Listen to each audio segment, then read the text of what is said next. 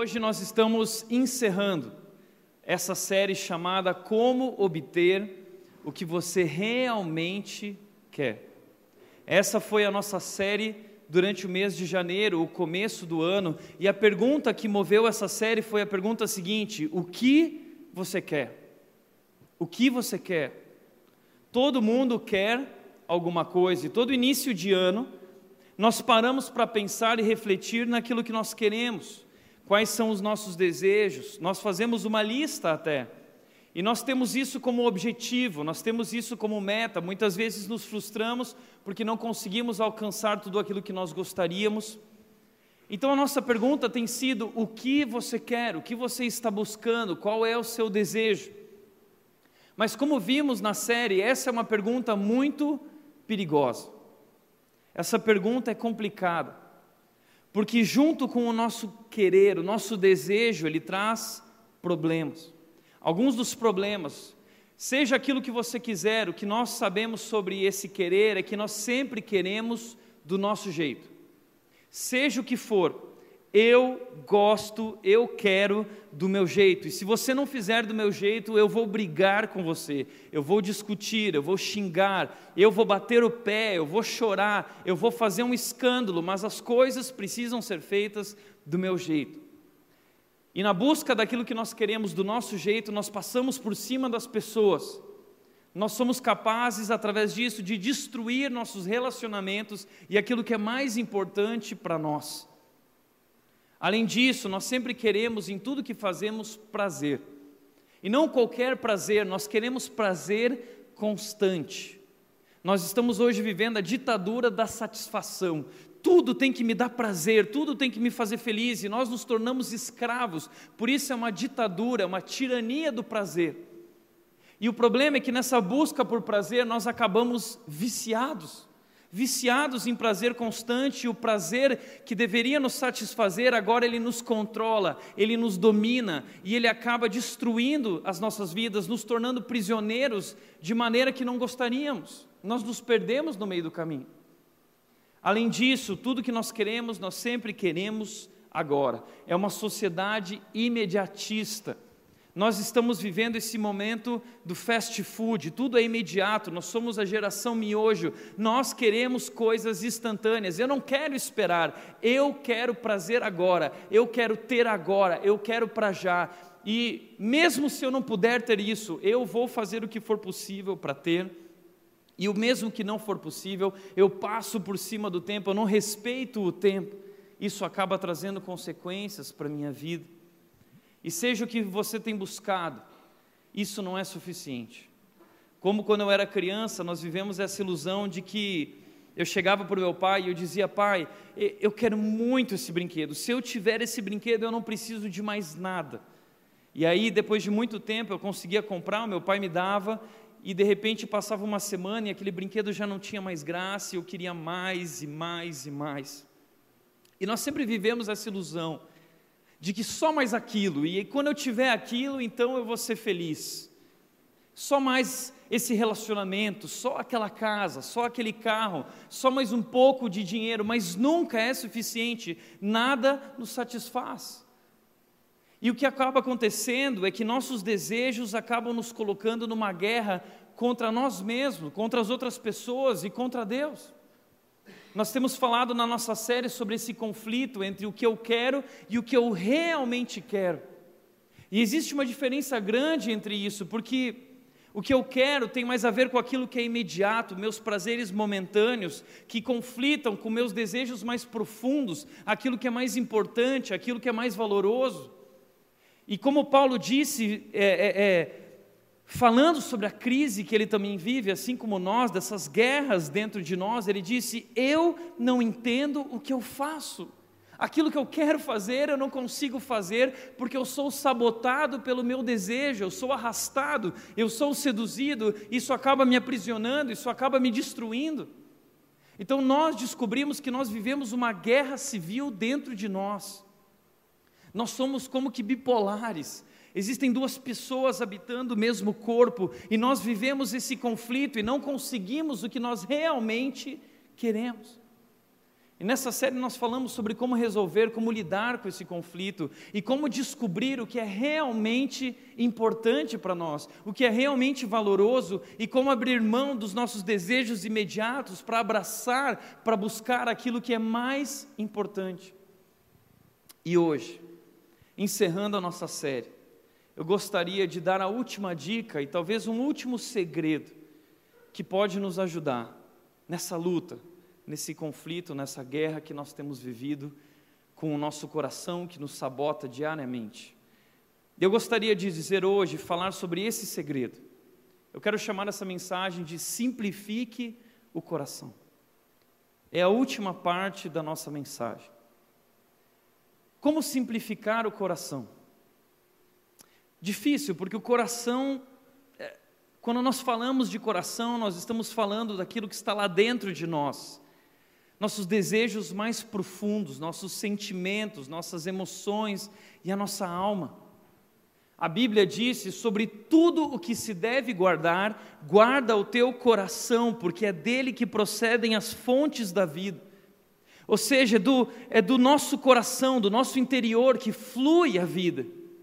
É ali que a vida começa, é ali que se dá o início da nossa vida. Então a Bíblia diz sobre tudo que você deve guardar, prestar atenção, valorizar. Você precisa cuidar do seu coração, do seu mundo interior. E o coração é esse lugar dos desejos. É ali que nós vivemos a maior batalha das nossas vidas. Por isso, é exatamente ali, na fonte na fonte de onde procede a vida. É ali que nós precisamos aprender a simplificar o coração, tornar o nosso coração mais focado. Porque simplificar é, é algo que está na moda. Eu não sei se você já reparou isso, mas existem várias revistas falando sobre isso. Uma delas é a revista Vida Simples, lançada nas bancas, você pode ter acesso lá. Ah, como nesse, nessa revista em que eles falaram só o essencial. Uma revista que prega o minimalismo, está na moda o minimalismo. Ah, é, é, é você eliminar todo o desnecessário e ficar só realmente com o essencial. Vários livros têm sido lançados, como o livro do Bill Hybels, chamado Simplifique, falando sobre ah, práticas que ajudam a pôr a nossa alma em ordem. Você pode ter acesso a esse livro através da Redbook eles não estão com o livro aqui, mas eles podem buscar no livro para você, se você quiser. O outro livro, Igreja Simples, livro no qual a rede se baseia. Nós queremos uma igreja simples, uma igreja que está focada no essencial, naquilo que é realmente mais importante. Agora, simplificar virou moda, porque simplificar, o mundo está percebendo que não dá mais para viver desse jeito. Nós estamos acumulando, acumulando, acumulando cada vez mais e nada nos satisfaz, pelo contrário, ah, isso tem gerado uma ânsia cada vez maior e vamos acumulando e carregando peso e carregando nossas malas e cada vez mais nós vamos sentindo o peso de tudo isso e é preciso se livrar do peso e ficar só com o essencial. Por isso, simplificar é eliminar o desnecessário. Simplificar é eliminar o desnecessário, para que nós possamos focar com o essencial. E aí a minha pergunta é: o que é o essencial quando se trata do nosso coração? O que é o essencial quando se trata do que nós realmente queremos e precisamos em nossa alma? Lá de onde procedem as fontes da vida, o que é o essencial para o nosso coração e o que é desnecessário. É sobre isso que eu quero falar hoje. E eu descobri na Bíblia um texto que nos ensina o que é o essencial para o nosso coração e para a nossa alma, e assim como nós podemos simplificar. E eu quero convidar você a abrir a sua Bíblia, ou se conectar com a sua Bíblia no Salmo 23. Salmo 23, versículo 1. O salmo diz o seguinte: O Senhor é o meu pastor, de nada terei falta.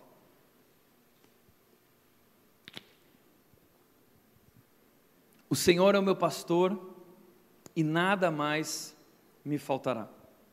Esse talvez é um dos versículos e um dos salmos mais conhecidos do universo, tá bom? Esse salmo ele está em adesivos ah, nos carros da cidade. Por onde nós andamos, nós vemos lá no carro: O Senhor é meu pastor e nada me faltará. Ele está nos para-choques dos caminhões, está na estampa de camisetas, ele está nos quadros das paredes que nós vemos por aí.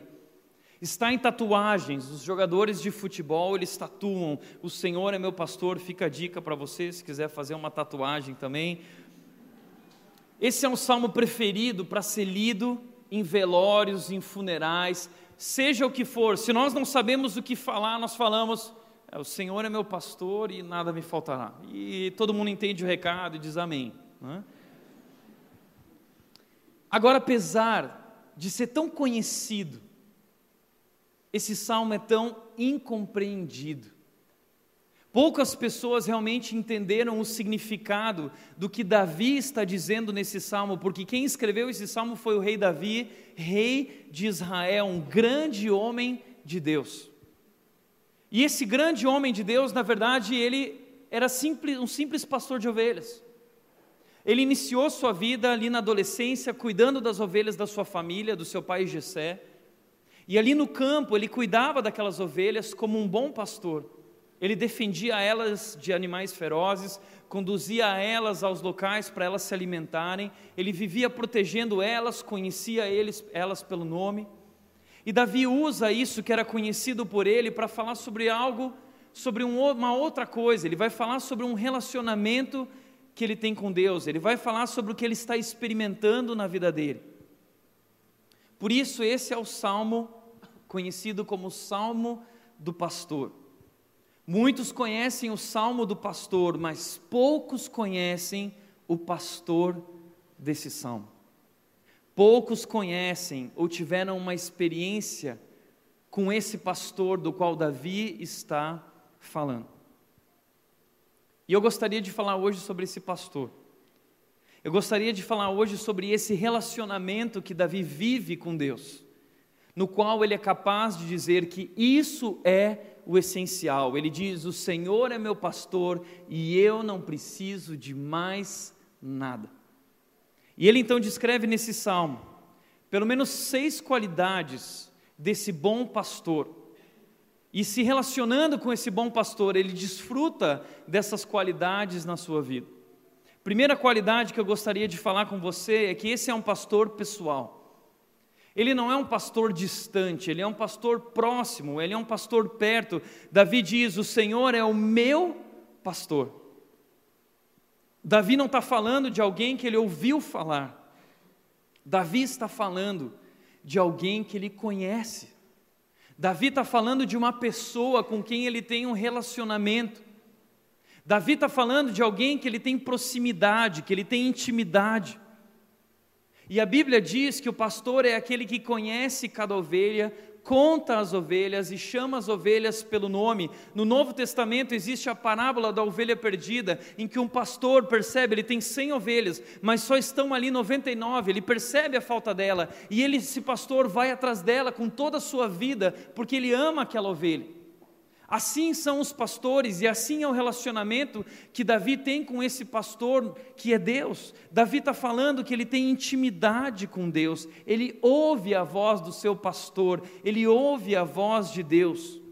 E é isso, esse relacionamento na vida dele, que faz toda a diferença. Davi não está falando de um Deus que ele ouviu falar, ele está falando de um Deus que ele conhece.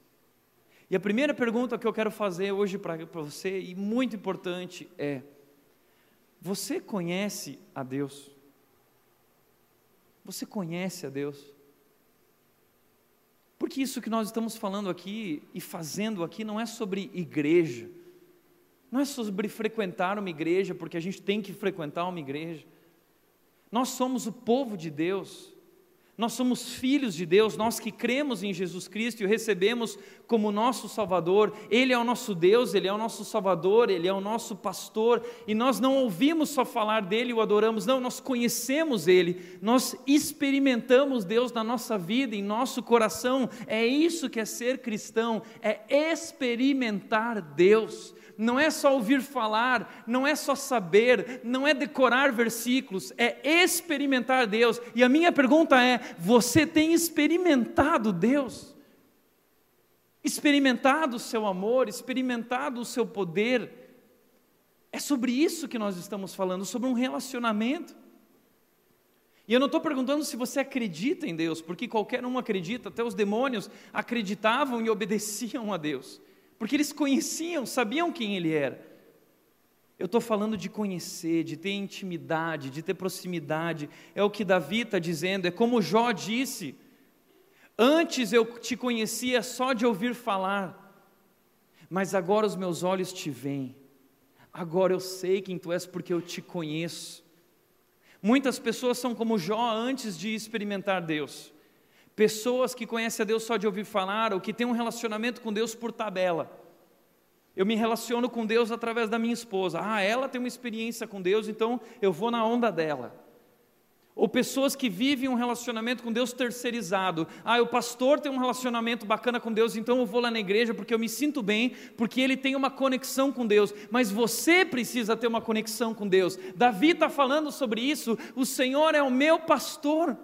Eu tenho intimidade com Ele e eu e você precisamos viver isso. A vida cristã é sobre isso, é sobre um relacionamento crescente com Deus. É isso que Jesus Cristo veio fazer, abrindo as portas para que nós possamos estar conectados com Deus. É isso que Davi está dizendo, como Jó. Mas sabe como eles experimentaram Deus? O caminho para experimentar Deus na vida de Jó e na vida de Davi foi um caminho difícil foi um caminho de sofrimento. E esse é o problema, que muita gente não conhece a Deus porque nós não queremos sofrer. E a qualquer momento que surgem problemas na nossa vida, nós pulamos fora, nós vamos embora da igreja, nós não queremos sofrer, nós fugimos da dor, nós não queremos encarar a dor, nós queremos um Deus diferente, nós queremos o Deus da Xuxa, como nós vimos no começo da série. Tudo que eu quiser, o cara lá de cima vai me dar. É esse Deus que nós queremos, o Deus que simplesmente vai me dar tudo o que eu quiser. Talvez uma versão mais atual do Salmo 23 deveria ser se nada me faltar, o Senhor será o meu pastor. É assim que muita gente quer viver o seu relacionamento com Deus. É uma barganha, é uma troca. Deus, se você me der tudo o que eu quiser, se tudo der certo para mim, segundo os meus planos, então eu vou te adorar. Então eu vou louvar, vou levantar minha mão, porque tu me dá tudo o que eu quiser. E tem gente que vai mais longe dizendo: Deus, eu declaro, você tem que me dar, e se você não fizer o que eu quero, então eu não quero mais saber de nada. É por isso que você não conhece a Deus ainda, porque você não se rendeu a Ele, porque você não conhece esse Deus, você não confia nesse Deus. E aí fica difícil. Mas a verdade é que Davi conheceu a Deus na solidão e na dor. Davi começou a conhecer a Deus na solidão do campo com as suas ovelhas. Quando ele era um adolescente, ele ia para o campo, ele passava o dia com as ovelhas, defendendo as ovelhas, protegendo as ovelhas. À noite ele estava lá dormindo com as ovelhas, contando cada ovelha, de olho nos animais que podiam se aproximar. E ali Davi, sozinho, talvez até esquecido, talvez invisível, Ali, Davi, na solidão, ele aprendeu a olhar para o céu. E aí ele começava a adorar a Deus. E ali ele tinha sua intimidade com Deus. E assim Deus foi conduzindo a vida de Davi até o dia que ele estava diante daquele gigante, Golias.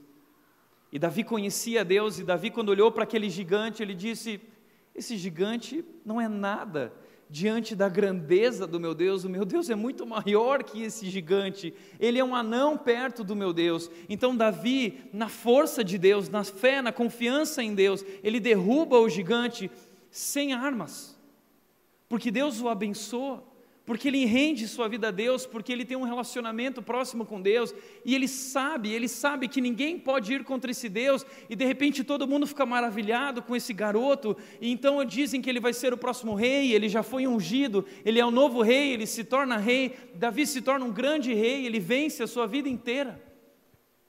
Antes disso, ele sofreu muito, fugindo do rei Saul, que tinha inveja dele, e na sua fuga, ele foi para o deserto, ele foi para as cavernas, durante sete anos se escondendo, com medo de morrer, para as florestas, passando muitas vezes fome, mas o tempo todo sendo cuidado. Agora, Davi conheceu a Deus em horas de desespero, em horas de desespero.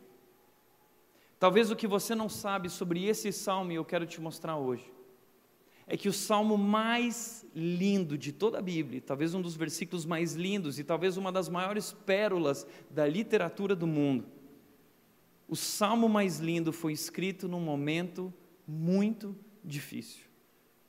O salmo mais lindo foi escrito num momento de crise profunda.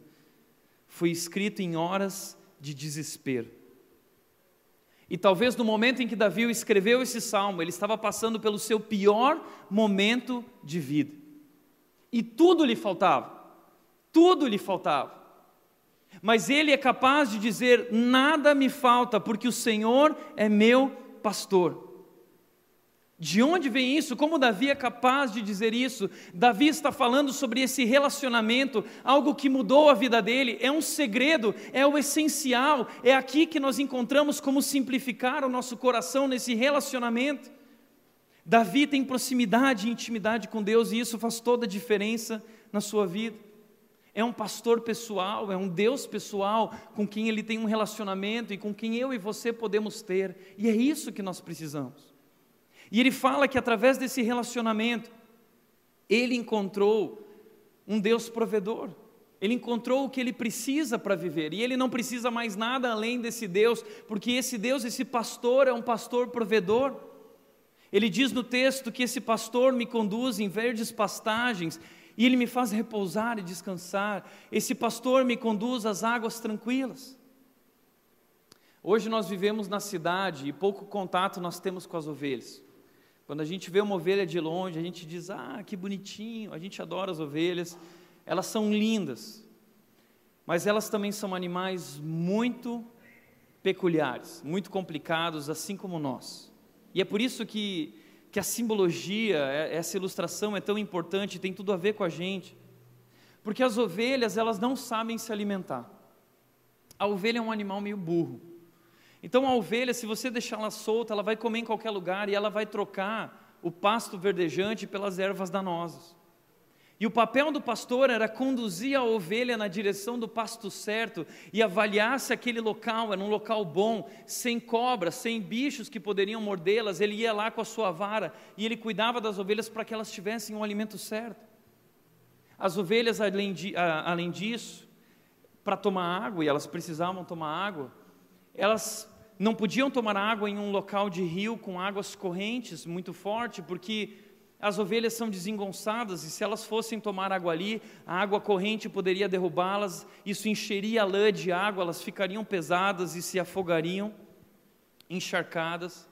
Então elas precisam de um pastor que conheça o local que conheça a região e que conduza elas até os pastos verdejantes e conduza elas até as águas tranquilas, um pastor que ofereça. E sabe que isso é tão interessante porque a Bíblia diz que Deus é esse pastor em nossas vidas. Deus conduziu o povo de Israel pelo deserto e ele fez brotar água da rocha, ele fez o maná cair sobre a terra e todos os dias o povo era sustentado e nada lhes faltava, e diz que suas roupas não se desgastavam, e diz que suas sandálias não se desgastavam. Uau, isso era algo incrível.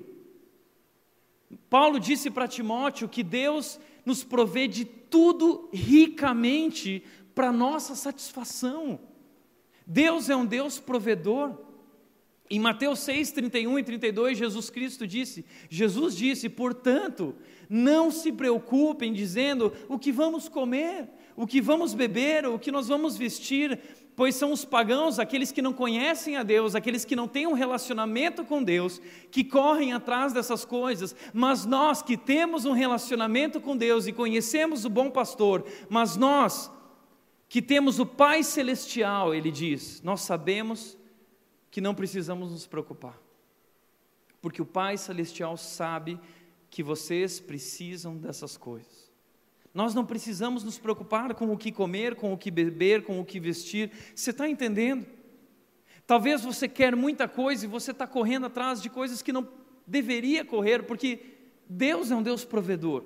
E claro, nós temos que fazer a nossa parte, mas não viva a ilusão de achar que é você que garante o pão sobre a mesa da tua casa. Não viva a ilusão de que é você quem traz o sustento para dentro dessa casa. Não, hoje não é diferente do povo que viveu no deserto, só porque nós temos uma geladeira em casa e a comida ali é preservada. Isso não significa que não é Deus quem nos provê diariamente e ricamente para nossa satisfação. Deus é um Deus provedor, é Ele quem tem te dado saúde, é Ele que te dá o ar que tu respira, é Deus quem te sustenta na vida, é Deus quem te te direciona, é Deus quem te conduz. Davi entende isso. No momento de crise que ele está vivendo, ele entende que Deus está cuidando dele, seja como for. Segundo, ele diz aqui: restaura-me o vigor. E a palavra vigor é interessante, porque essa palavra no hebraico é nefesh, que significa alma. Davi está dizendo: esse pastor, ele traz a minha alma para o lugar. A minha alma sai do lugar às vezes quando eu estou sofrendo. Davi certa vez disse: Porque está abatida a minha alma?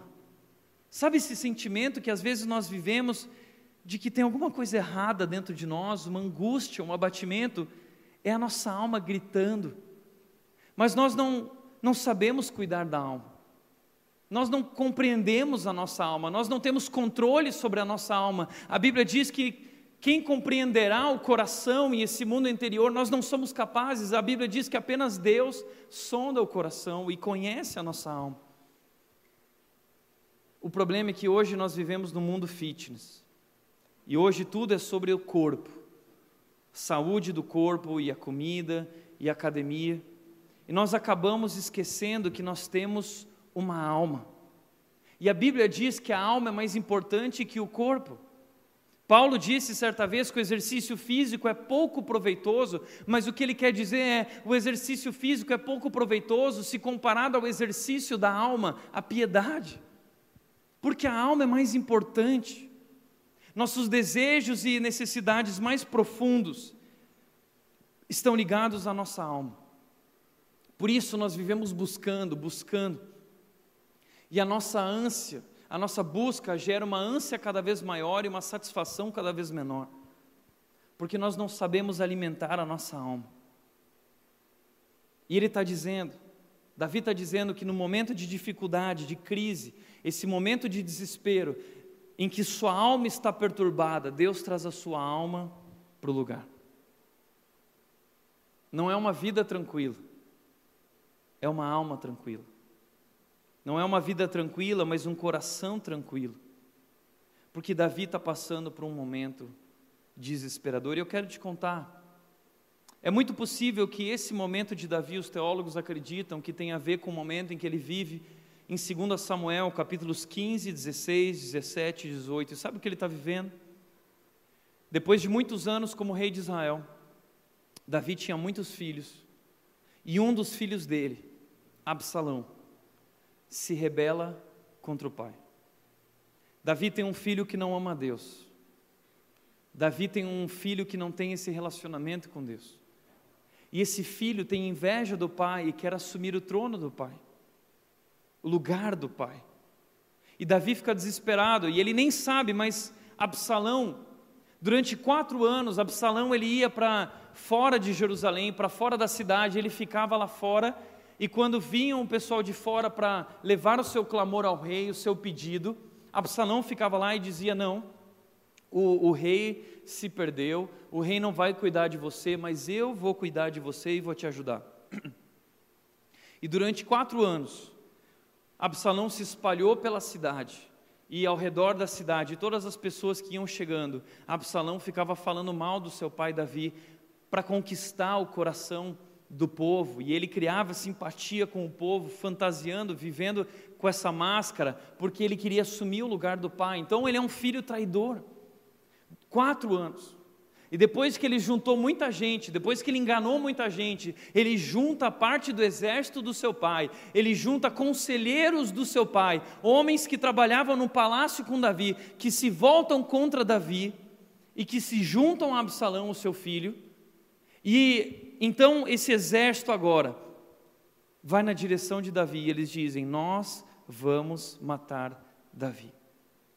Então Davi recebe a notícia. E um dos conselheiros de Davi, que é fiel a ele, diz: Davi, você precisa correr, porque eles estão vindo. E você, de repente, precisa deixar sua casa, o seu conforto e tudo que você tem, e você sai correndo. Para onde? Para lugar nenhum, sem direção.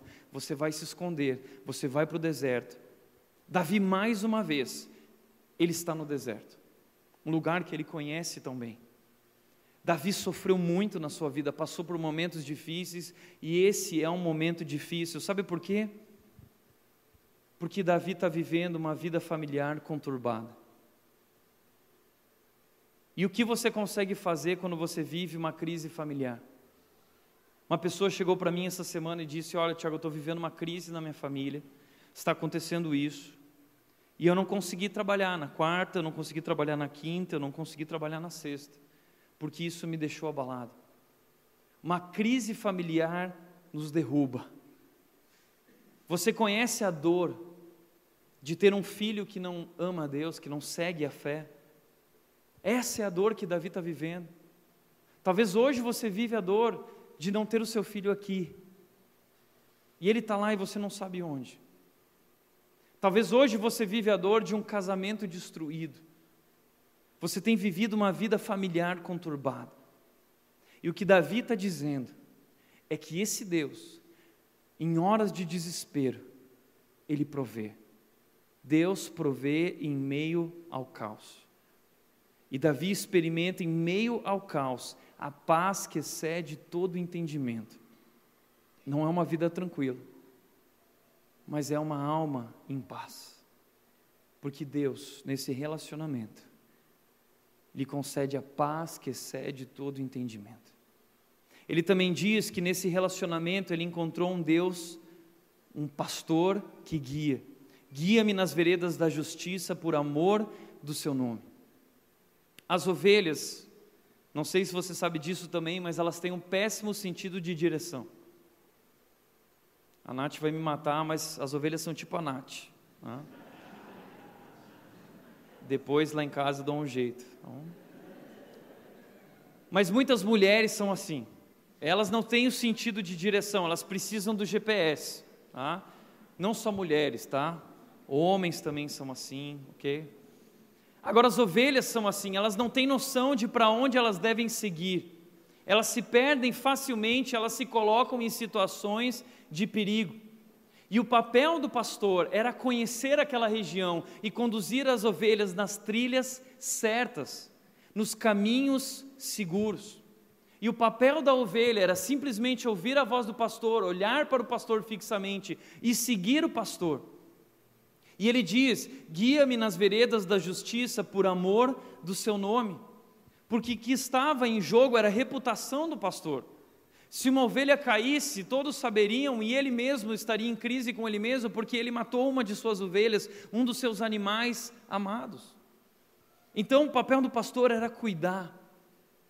E Davi, enquanto ele está fugindo do seu filho, que vem para matá-lo, que vem com um exército, Davi não sabe onde seguir, Davi está sem direção, Davi se sente perdido, Davi se sente como uma ovelha, mas ele diz que nesse relacionamento com Deus, ele encontra direção, Deus vai conduzindo a vida dele pelas veredas da justiça, pelo caminho certo. E ele encontra nesse relacionamento então a direção e propósito, e ele tem essa confiança então de que Deus está no controle de sua vida, o conduzindo. E puxa, nós vivemos num mundo tão perigoso. Existem lá fora muitos vales escuros. Existem muitos caminhos lá fora. Existem florestas, existem animais ferozes, o mundo é um lugar perigoso. E nós somos ovelhas do nosso pastor. E muitas vezes, vivendo no mundo, nós nos perdemos. Você já viveu isso? Não, eu vou só até ali. E aquilo começa a te influenciar, e quando você vê, você se perdeu. Quantos cristãos se perderam? Quantos cristãos deixaram a igreja, deixaram um aprisco? Quantos cristãos se foram e deixaram a presença do pastor e o cuidado do pastor e trocaram isso, e caíram em buracos, e caíram em lamaçal e foram devorados? Davi está dizendo que nesse relacionamento ele tem um guia. Nesse mundo tão perigoso, nós precisamos de direção, nós precisamos aprender a viver, nós precisamos seguir a Deus, nós precisamos aprender a diferenciar o certo e o errado no mundo que diz que não existe perigo, que não existe certo ou errado. E de repente isso destrói a nossa vida. Mas Deus nos guia nas veredas da justiça. Davi disse em outro salmo, no Salmo 119, Davi disse: A tua palavra é lâmpada que ilumina o meu caminho, que guia os meus passos. Davi vivia o tempo inteiro esse conflito de homens querendo matá-lo, pessoas querendo assumir o seu lugar. Não era fácil assumir a posição de um rei, não era fácil. O seu próprio filho deseja matá-lo. Mas Davi entende que Deus os está guiando nas veredas da justiça. Quarto lugar, a quarta qualidade desse pastor é que é um pastor protetor. Ele diz no versículo 4: Mesmo quando eu andar por um vale de trevas e morte, não temerei perigo algum, pois tu estás comigo, a tua vara e o teu cajado me protegem. As ovelhas são animais indefesos. Se você olhar para uma ovelha, você vai perceber que elas não têm dentes afiados, elas não têm garras, as patas delas são curtas e finas e são desproporcionais ao corpo, elas têm um corpão e umas patinhas. É tipo aquele cara que vai para a academia e malha demais, mas não malha a perna, sabe? Então a ovelha ela é meio desengonçada. A ovelha ela é um animal atrapalhado e ela não tem capacidade para se defender contra os animais ferozes, ela não tem capacidade nem de fugir. A ovelha precisa de uma outra pessoa, uma ajuda de um pastor. E por isso o pastor carrega a vara e o cajado porque com a vara o pastor afastava os animais, porque com o cajado as ovelhas que se distanciavam, ou os galhos que estavam no meio do caminho, os troncos, o pastor tirava com o seu cajado, ele ia abrindo o caminho e protegendo o seu rebanho, protegendo as suas ovelhas. E Davi está dizendo: mesmo quando eu andar por um vale de trevas e morte, Davi está falando sobre esse vale que ele está vivendo, dessa perseguição, do próprio filho se levantando contra ele. É o vale das trevas e da morte, é a maior crise da vida de Davi. E Davi busca Deus e tem proximidade com Deus, e nesse relacionamento ele reconhece que Deus o está protegendo, ele tem a confiança de que Deus o está conduzindo no deserto com a sua vara, com o seu cajado. Um Deus protetor. Você sabe o que é isso? Que Deus, o nosso Deus, o nosso bom pastor, ele protege você. Lá em Efésios, capítulo 1, Paulo vai dizer que nós somos protegidos pelo poder de Deus. Você está sendo protegido, Deus colocou a sua mão sobre a sua vida, assim colocou, colocou a mão dele sobre a vida de Davi, Deus colocou a sua mão sobre nós um Deus protetor. Quinto lugar, um Deus bondoso. Um Deus bondoso, e ele encontrou bondade nesse relacionamento, porque ele diz que no meio do deserto, preparas um banquete para mim à vista dos meus inimigos. E por um momento no salmo do pastor, Davi muda um pouco a ilustração. Davi falando do pastor e da ovelha, agora Davi vai falar de um hóspede e o anfitrião. Davi vai falar que ele é recebido por alguém, Davi vai falar sobre uma mesa, Davi vai falar sobre um banquete que é preparado para ele no meio do deserto. É um cenário de calma, conforto e provisão em meio ao caos e ao conflito, é uma miragem no meio do deserto, é uma mesa farta, é o cuidado de Deus na vida de Davi, é a graça e a bondade de Deus ali sendo sustentado no meio do nada. E eu quero te mostrar isso. Em 2 Samuel, que vai contando essa história, versículo 16, o capítulo 16, versículo 1, diz que Davi estava seguindo, e algumas pessoas seguindo ele, sua família, o exército alguns homens que estavam com ele. E o filho de Davi, lá na capital, lá em Israel, tendo relação com esposas e concubinas de Davi, desprezando seu pai diante do povo, e se levantando e vindo com um exército contra Davi. Davi precisa fugir e ele vai seguindo pelas veredas da justiça, sendo guiado pelo seu Deus, e no meio do caminho, diz o seguinte: Mal Davi tinha passado pelo alto do monte, e lá estava à sua espera Ziba, criado de Mefibosete. Ele trazia dois jumentos carregando duzentos pães, pães fresquinhos, cem bolos de uvas passas, para você ver que esse negócio de uva passa duzentos pães e cem panetones, cem frutas da estação e uma vasilha de couro cheia de vinho. Preparas um banquete para mim em meio ao deserto, à vista dos meus inimigos, em um lugar onde não há nada. Deus provê no meio do caos. E Davi segue, renovado, seus homens renovados. Davi, na verdade, pergunta na hora, ele pergunta para Ziba, e diz: O rei perguntou a Ziba, por que você trouxe essas coisas, Ziba? E Ziba diz: Os jumentos servirão de montaria para a família do rei, para você não precisar caminhar e se cansar. Os pães e as frutas são para os homens comerem, e o vinho servirá para reanimar os que ficarem exaustos no deserto. Revigora minha alma me conduz aos pastos e me faz repousar, me conduz às águas tranquilas refrigera minha alma. E Davi segue, renovado, e vai caminhando no sol do deserto escaldante, no momento de frio, e de repente ele vai chegando em um outro local, e de repente há uma outra mesa preparada. Davi chega em um local, e 2 Samuel 17, 28 e 29, continuando a história, diz: Então trouxeram a Davi e ao seu exército camas, camas, bacias para eles tomarem banho, e utensílios de cerâmica para eles se alimentarem, cozinharem, e também trigo, cevada, farinha, grãos torrados, feijão, lentilha, mel, coalhada, ovelhas e queijo de leite de vaca. Um banquete, pois sabiam que o exército estava cansado com fome e com sede no deserto.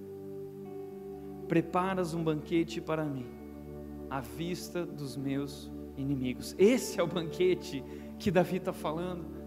É o cuidado de Deus na sua vida. É um Deus bondoso, e esse cuidado transcende o que ele merece, porque Davi sabe que não merece. Davi errou, Davi é ser humano como eu e você, ele errou. Davi viveu esse conflito que nós vivemos entre o que eu quero e o que eu realmente quero. Davi pisou na bola. Mas ele diz que esse Deus o abençoa muito além do que ele merece. Ele continua dizendo no texto: Tu me honras,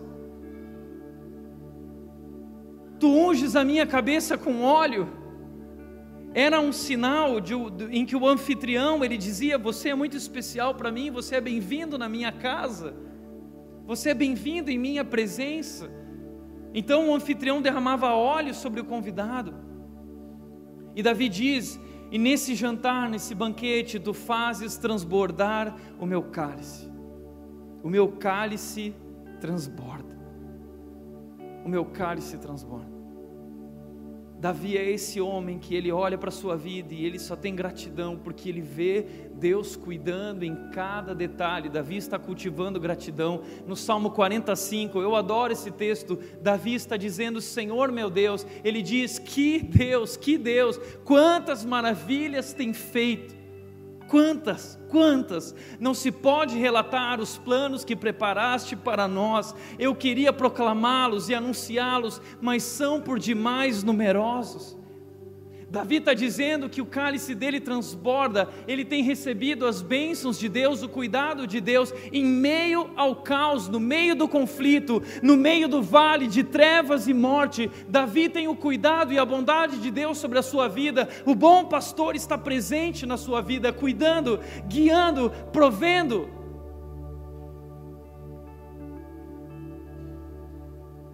E por último,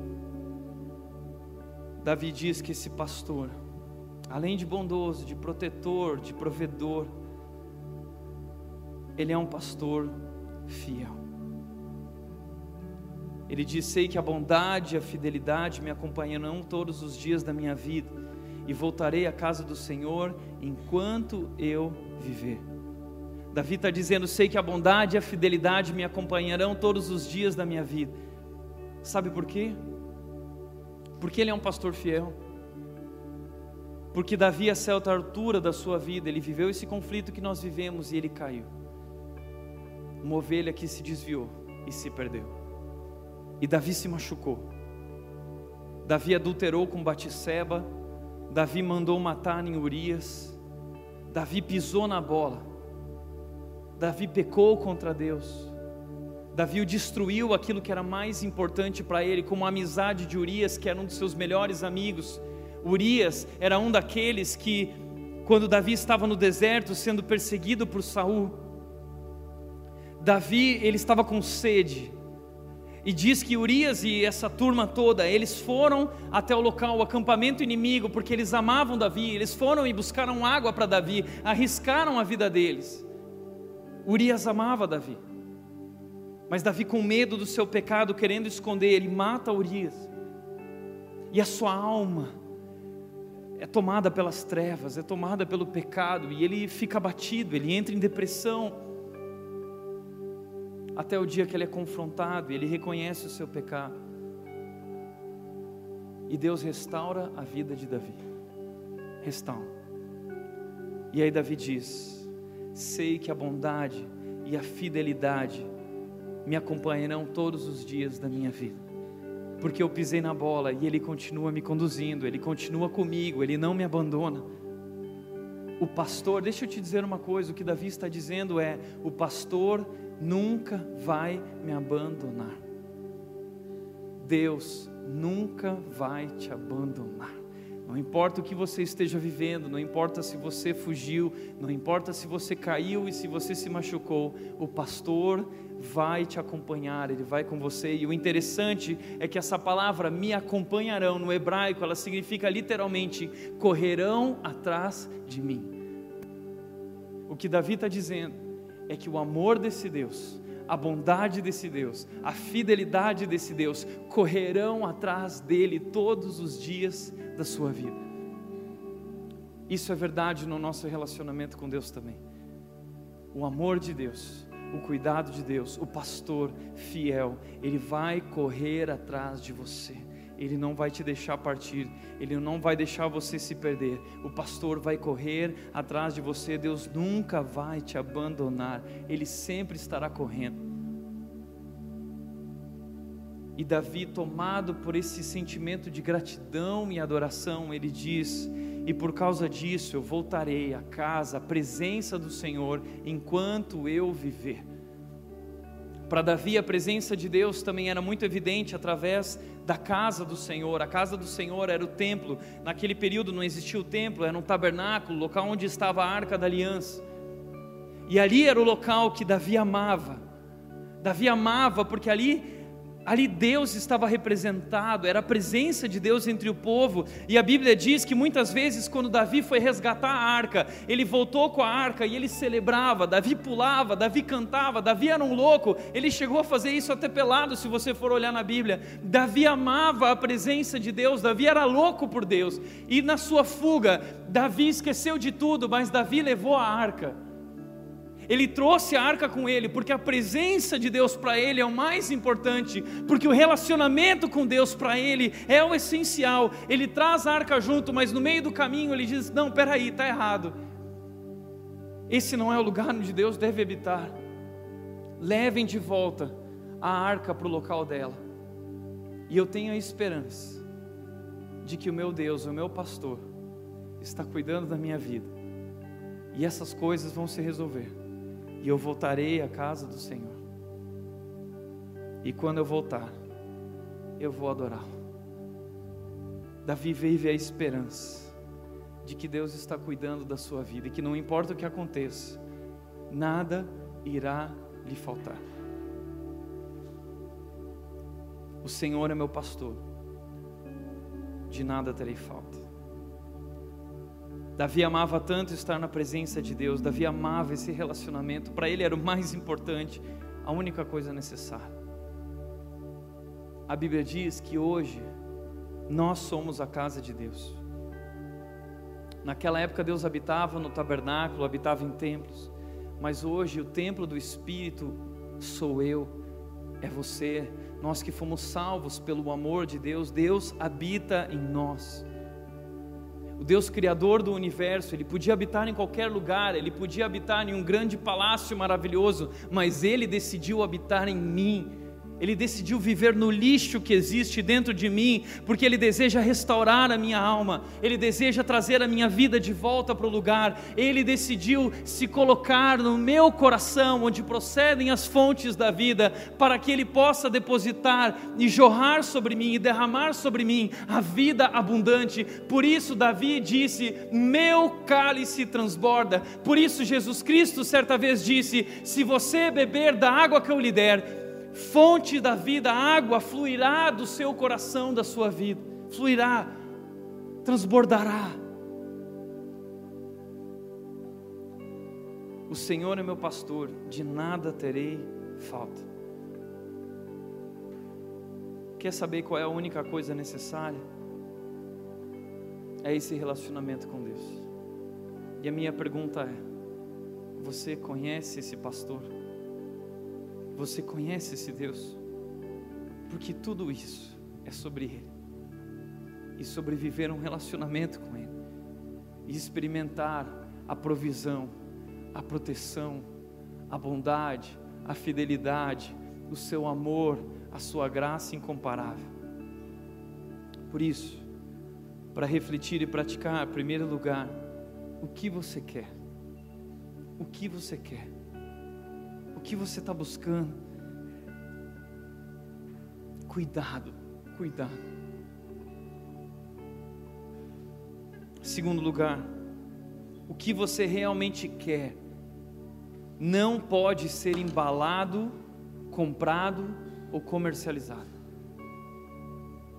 Grava isso o que o seu coração precisa, o que sua alma precisa e anseia, o que você realmente quer, você nunca vai poder comprar, porque não pode ser embalado, não pode ser vendido. O que você realmente quer foi derramado sobre nossas vidas, é de graça. E você não pode segurar, porque isso foi derramado em nossos corações, é vida. Esse mundo não pode te dar o que você realmente quer, as coisas desse mundo não satisfazem. Foi o que nós vimos, Salomão disse isso, ele provou isso. Eu comprei, eu fiz, eu construí, mas isso não satisfaz. Eu corri atrás do vento, cuidado, porque Jesus é o que você realmente quer e precisa. Jesus é o que você realmente precisa e sua alma precisa.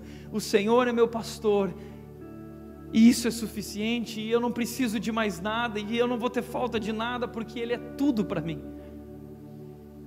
Jesus é o que você realmente quer e precisa, e só Ele pode completar a sua alegria. Só Jesus satisfaz. Esses dias eu entrei no Facebook e eu tenho um casal de amigos que tem uma filhinha. E eu adoro as histórias dessa menina. Meu amigo é pastor, o Tiago Wagner, e a esposa dele é a Ariane. Eles têm uma filhinha chamada Marina, e ela é tão linda. E a Marina é muito engraçada.